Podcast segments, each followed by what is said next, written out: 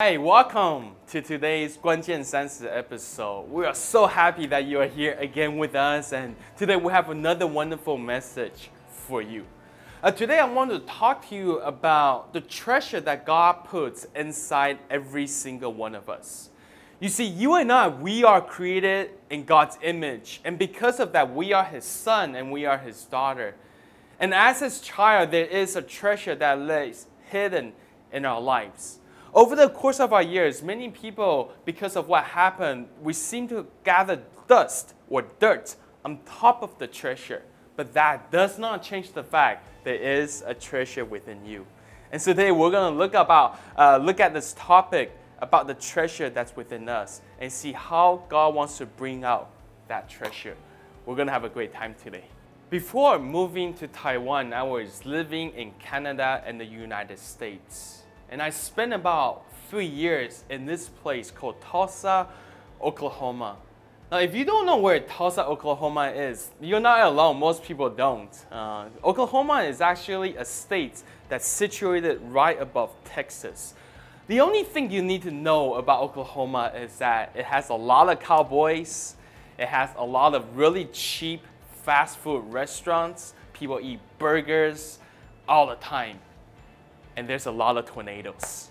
Now, I was living there for three years, and the first year that I was living there, I, I met a friend. And this friend, he is actually a pastor, and he started a church in Tulsa, passing the homeless people of the city. Most of the people in his church were homeless. They did not have a home to go home to every single night and they live on the street. Some of them live in homeless shelters. But on Sundays, they would come to the church. And so I met this man and, and we talked over this barbecue. And in five minutes, he basically convinced me that I have to pastor the church with him. Every single week, not only do we have a service on Sunday morning, we also would go to the homeless shelter on Wednesday night and have a ministry there. We would actually feed the homeless people and conduct a service. Most of the people that were coming to our service at the time were suffering with some kind of substance abuse issue. Many of them are addicted to alcohol, and because of that, they lost their jobs and their family. Uh, a lot of them were also addicted on some kind of drugs. And also because of that, they cannot hold down a job. And that's actually how they ended up being homeless. And so we had all these different kind of people coming to our church every Sunday morning and every Wednesday night at the homeless shelter. Now, one particular Wednesday night, we went down like we always did. And not only did we feed the homeless that night, we also had a service where the homeless would come in uh, and we would actually preach a message to them. We would do a worship together. And at the end, we would break into small groups and we would talk and pray for one another. That night, at the end of the service, we were all sitting in the main hall in our own little groups, talking and praying for one another. When I was sitting in my group, I saw at the corner of my eye this young man walking from the back of the room to the front of the room.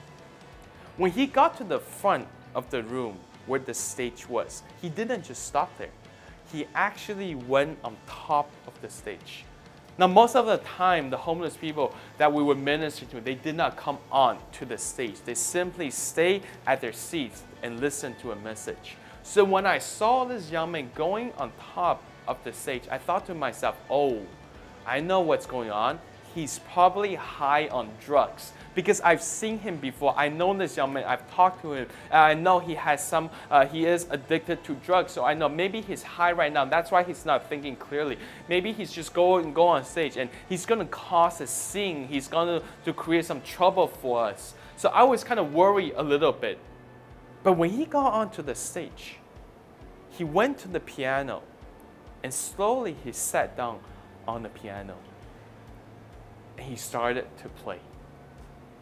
And when he started to play, out of that piano came one of the most beautiful music I have ever heard. When he started to play, everybody in the room dropped what they were doing. We all looked to the stage at this young man. We were all wondering who is this man that's playing such beautiful music? You know, at that moment, God actually spoke to me. In fact, He actually rebuked me a little bit. This is what God said to me. God said, Hey, Peter, you have defined this young man by the one mistake that he has made. You turn this person's weakness and you use that and define him. And you have failed to see the treasure that I have put inside of him. This young man, he is created by me. I have my image inside of him. And because of that, there is a treasure within. See, that was my problem. My problem was that I only saw him as a drug addict. And that's how I define him by that one mistake. Many times, that's what the world does. The world likes to define us by our mistakes. So we look at somebody and we say, oh, that's a liar. We look at somebody and we say, oh, that's somebody who, who sleeps around. That is somebody who can't hold down a job. That is somebody who, who has a temper problem, who is always angry. We always like to use the person's mistake to define the person. But that's not how God sees us. You see, the world likes to take our mistake and use that and equate that with our identity and therefore placing that on us and calling us by that name. In John chapter 4, there is a story that I'm sure many of you might be familiar with, and it is the story of the Samaritan woman. We all know that Jesus one day he went by this town in Samaria and he decided to go by there and go visit this well that was in the middle of the town. When he went to the well, he saw this woman who was by the well and he started to talk to her. He engaged in a conversation with her. But what you need to know about this woman is that she is a woman of reputation in the town. She had a reputation. Mainly, people saw her as somebody who was promiscuous with her lifestyle she had many, many husbands, and, and even the men that she was living with right now is not even her husband. So, in the middle of the day, the woman was drawing the water from the well. The reason why she was doing that is because she was ashamed of who she was. The town put this shame on her. They didn't want to see her, they didn't want to talk to her, and she didn't want to talk to anybody either. She isolated herself because of this one mistake in her life, because of this one weakness in her life. That was how the town saw her. But Jesus was somebody different. He came into the town. He came up to this woman and he engaged in an intelligent conversation with her. In the course of this conversation, the woman began to discover that what she was looking for all this time can be found in Jesus. And her life was radically transformed and changed. But what was really interesting is that after he finished talking to the woman, Jesus' disciples came back from getting food. And when they came back and saw Jesus talking to this woman, they were shocked. They couldn't believe that their master, their teacher, was talking to such a woman because they, like the rest of the town, also defined this woman by her mistake. They could not believe Jesus was talking to her. And so they came to Jesus and said, Jesus, why are you talking to her? You know you, you can't be doing this, Jesus. You cannot go around talking to the desperate housewives of Samaria. People are going to talk, Jesus. I, I can just imagine the news are going to come. They're going to capture you on these gossip tablets, on, on Yizhoukan and all that kind of stuff, and your picture is going to be everywhere. And Jesus, that's just not the way you're supposed to do this. But Jesus ignored their advice. Because to Jesus, this is a woman who was created by his Father. This was a woman, although she's made mistakes in her life, she was still precious in the eyes of God. When Jesus saw her, he saw the treasure that was inside of her. While everybody else only saw the dirt, Jesus saw the treasure. And he reminded her of that treasure that was within her. Friends, that's what God does to us. When God comes into our lives, what he does he, is he look past the dirt that we have piled up in our lives over the course of our years. When Jesus look at us, he sees us. He sees somebody who is precious in the eyes of God. And God wants to remind us, remind you today that you are somebody who is important to God. You are a treasure in His eyes. That homeless young man that I saw, I didn't recognize who he was. I defined him by his mistake. Maybe that's how you have been looking at yourself too.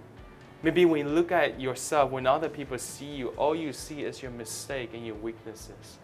But I want to assure you today, that's not how God sees you. He sees the treasure inside of you.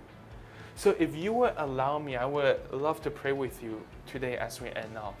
I would love to pray that God would put His unique eyesight into your heart so that when you look deep inside of you, you will see past these dirts and see the treasure that God has put inside of you. You know, no amount of mistakes, no amount of weaknesses can cancel out the treasure that God has placed inside of you. Isn't it about time that you begin to dig in and rediscover that treasure? Why don't we pray together? Let's pray. If you are sitting in front of the TV today and you know what I'm talking about, you hear today's message and you feel like that's talking about me, I invite you to just pray with me today. So just close your eyes and we're going to pray together. Okay? Father God, we just want to thank you so much for all the people who are tuning in to this program today. They are watching this program not by mistake. You have ordained them to watch this show at this time to hear this message. And I pray today that this message will be heard loud and clear in their hearts. And the message is this that every single one of them is a precious, precious treasure in your eyes. Every single one of them, buried deep within them, is a treasure that you have deposited inside of them when you created them. And even though many things might have happened to them, and there has been dirt and different things that has been piled on top of them. But that does not cancel out the fact that there is still a treasure within. So I pray, Father God, that today you will show them a new lens of sight, a, a, new sight that they will begin to see themselves through your eyes and discover the treasure. And when they do that, Father God, they will bring this treasure from within them to be a blessing to you and to the people around them. We honor you and we love you. We thank you, Lord. In Jesus' name we pray. Amen. Friends, if you pray this prayer, if you really mean it, and God's going to begin to show you something different about yourself. Begin to see yourself in a different light and say to yourself, there is something that God has put inside of me to bless the world with. God bless you. Thank you for tuning in today. We hope to see you next time at our Guanjian Science We hope you have a great week. God bless you.